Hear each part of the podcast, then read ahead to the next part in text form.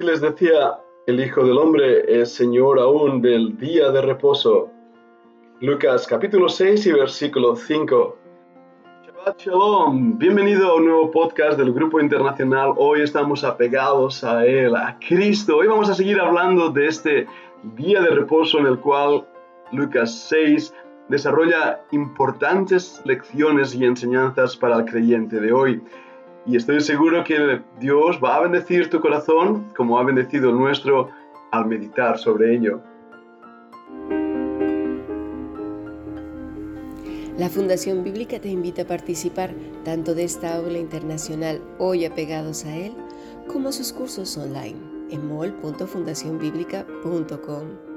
También Adoración de Siervos todos los martes a las 7.30 de la tarde España a través de nuestro canal de YouTube. Para cualquier información escribe a fundacionbiblica.gmail.com. Aprendamos juntos del Maestro. Te esperamos.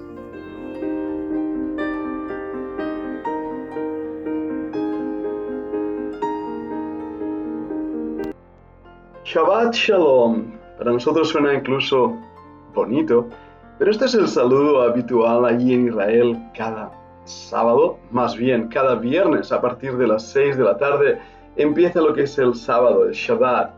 No nos damos cuenta, los que vivimos en Europa o en Norteamérica o Sudamérica, lo que este día significa para todos los judíos. Es un día extraordinariamente religioso y todo se paraliza, absolutamente todo. Recuerdo cuando estuvimos en Israel ah, ayudando en una iglesia, pastoreando una iglesia en Tel Aviv. Y teníamos que pasar de regreso a Jerusalén siempre por el barrio ortodoxo más extremado. Era muy peculiar ver a estos hombres y mujeres vestidos con sus vestiduras típicas, su gorro oscuro, su ropa, corriendo arriba y abajo con sus caras mustias, acartonadas, sus cabellos largos y barbas Mujeres con vestidos también largos, llevando muchos niños alrededor con sus kippahs. Ese gorrito en forma circular que se lleva encima de la cabeza, sobre todo los varones, ya desde niños. Todo ese aspecto que da una sensación, sobre todo al turista, de encontrarse en un lugar maravilloso. En un lugar como en la Biblia, ¿verdad que lo decimos así? Pero la realidad detrás de esa estampa de israelismo, existe realmente un montón de familias destrozadas, corazones rotos, personas amargadas con grandes problemas. Eh, no nos damos cuenta de ello. Parece que esa gente vive agradando a Dios y de hecho es lo mismo que estaba pasando con los fariseos, exactamente lo mismo los sheherim de nuestros días, los ortodoxos más ultra, ultra ortodoxos, son la continuidad de la secta de los fariseos que terminaron crucificando al Señor Jesucristo. Pueden conocer la Torá y pueden conocer todos los ritos que habían sido enseñados por los grandes rabinos de la gran sinagoga de Jerusalén todo eso implica realmente una serie de normas, de ritos, de formas de hacer, y ahí lo ves con una, una pulcritud exagerada de hacerlo todo correctamente para así ser mucho más aceptados por Dios, al punto de exageración, pero al punto también de esclavitud. Cuando pasaba por ese barrio yendo hacia Tel Aviv, miraba el rostro de esas personas eran rostros tristes, sin paz, con mucha rabia.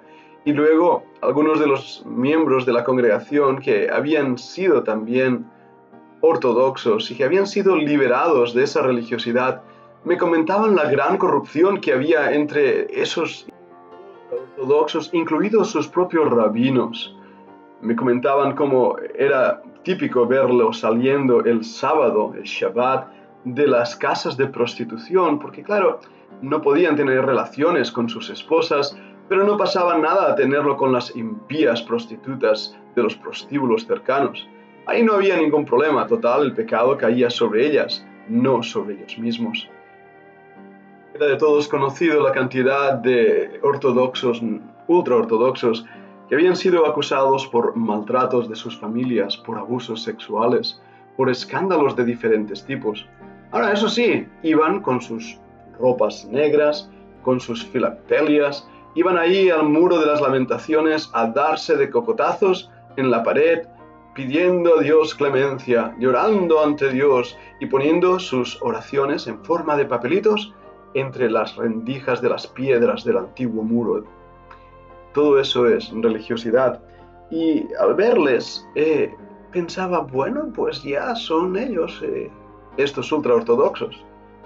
Pero luego también de regresar de la congregación en Tel Aviv, veía que muchos creyentes, muchos cristianos, estaban intentando volver a esos ritos que habían ya dejado atrás, habiendo sido liberados del judaísmo y volvían a hablar de guardar el Shabbat, de no cocinar, no moverse, no viajar, no hacer nada de esas cosas.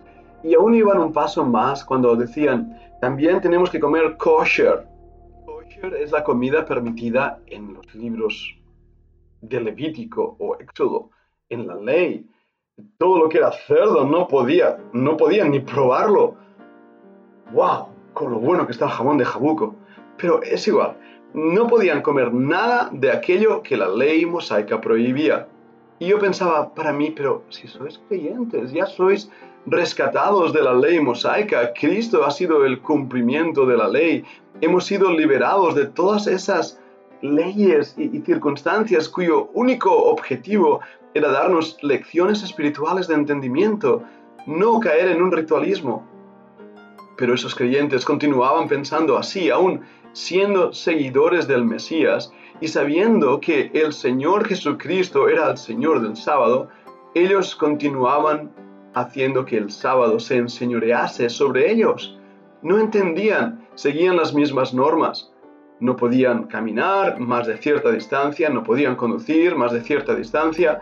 Y por supuesto, vivir en Israel les era fácil hacer esto porque el Shabbat Israel se paraliza.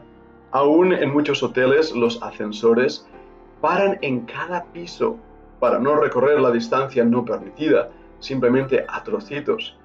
Todo, las tiendas se paralizan, los ultraortodoxos pasan por las calles golpeando metales, haciendo ruido y obligando a todas las tiendas a cerrar porque es Shabbat Shalom. Puede ser Shabbat, pero no es Shalom.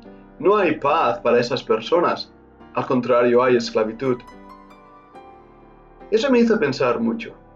Me hizo pensar en nuestras propias congregaciones ya aquí en el mundo occidental y pensar cómo también nosotros a lo largo de los años hemos caído en una esclavitud del rito y del ritualismo, de nuestras propias tradiciones evangélicas.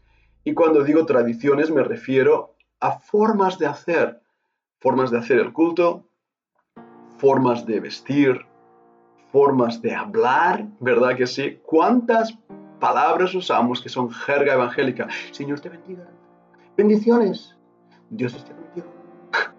¿Cuántas cosas decimos que si la gente del mundo nos escucha, deberá pensar, ¿qué dicen estos? ¿Están locos? ¿Qué es esa, toda esa jerga? Bueno, no nos damos cuenta como poco a poco vamos reemplazando la verdadera comunión Dios con una serie de haz y no hagas que en vez de darnos libertad y paz, lo que hacen es traer a nuestra vida orgullo y autosuficiencia y para muchos también esclavitud. Ahora, me gustaría en este, en este podcast compartir mi propio testimonio, porque soy pastor, como algunos ya sabéis, estudiado en un seminario, un seminario muy, muy, pero que muy conservador, al punto que en mi opinión era más bien legalista. Y el legalismo se llevaba a extremos como el que estamos hablando ahora. El domingo había tomado o reemplazado al sábado, al Shabbat, pero el domingo no podíamos cocinar, no podíamos hacer lavadoras, no podíamos salir a pasear. El domingo era el día de reposo. Lo mejor que uno podía hacer era ir a la iglesia a las siete y media de la mañana, estar en la iglesia hasta la una y media y después por la tarde lo mismo desde las 6 de la tarde a las 9 y media de la noche. Era lo único que podíamos hacer el domingo. No había lugar para el gozo ni tan siquiera para ver una película en domingo. Eso estaba mal visto. No estoy exagerando. Eso es de donde yo vengo. Y a lo largo de los años, en la misericordia de Dios y en su bondad, Él fue transformando mi corazón y, hablándome.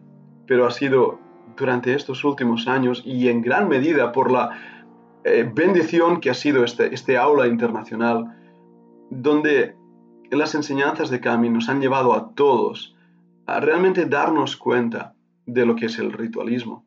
Mi propia historia sería larga de explicar aquí, pero también a lo largo de los años he sido criticado, atacado, ah, vituperado por confrontar esa religiosidad en la cual yo veía doble estándar, hipocresía, pecados ocultos, orgullo. Ahora, hermanos, no estoy diciendo esto para acusar a mis hermanos que a lo mejor han venido de esos contextos, sino delante de Dios para autoexaminarme a mí mismo y pedirle perdón por los errores que cometí y he cometido, enseñando a nuestra propia iglesia a no discernir lo que es la verdadera comunión con Dios y lo que es el verdadero servicio a Dios con lo que simplemente es el servicio al hombre y la actitud de los hombres. Algo que vi por años, es por, y doy unos ejemplos. Eh, los coros mismos, las corales, ¿no? ¡Buah! ¿Cuántas veces me di cuenta que era un show? Sonaban tan bonitas los coros, ¿verdad? Eh, y cantatas, las cantatas sobre todo de Bach. Pero veía al director que la llevaba tan lleno de orgullo, ¿verdad? esa actitud de, hey, mirad lo que soy capaz de hacer. Y, eso me llevó a un punto que nosotros ya no tuvimos más cantatas en la iglesia, justamente porque veía esa prepotencia. Mi conclusión en cuanto a la música cristiana, y es mi convicción ahora, es que cantamos en las iglesias la música que nos gusta a nosotros, sea con tambores y panderetas o sea con un órgano, me da igual. El tipo de música que escuchamos o que usamos en la iglesia termina siendo simplemente el que cumple nuestro rito, nuestro estándar. Pienso sinceramente que a Dios le da absolutamente igual. ¿Por qué? Porque Dios es alabado por un corazón contrito y humillado. ¿Quieres escucharlo? Mira, abre las escrituras. Vamos a ir a dos pasajes. El primero se encuentra en los Salmos 34, 18. Cercano está Jehová a los quebrantados de corazón y salva a los contritos de espíritu. También en Salmos 51, 17. Los sacrificios de Dios son el espíritu quebrantado. Al corazón contrito y humillado no despreciarás tú, oh Dios. Vamos a meditar en estos dos versículos y vamos a ver cómo aquel hombre de la mano seca de Lucas capítulo 6 tenía justamente este corazón quieres descubrirlo, te invito a que escuches la segunda parte de este podcast.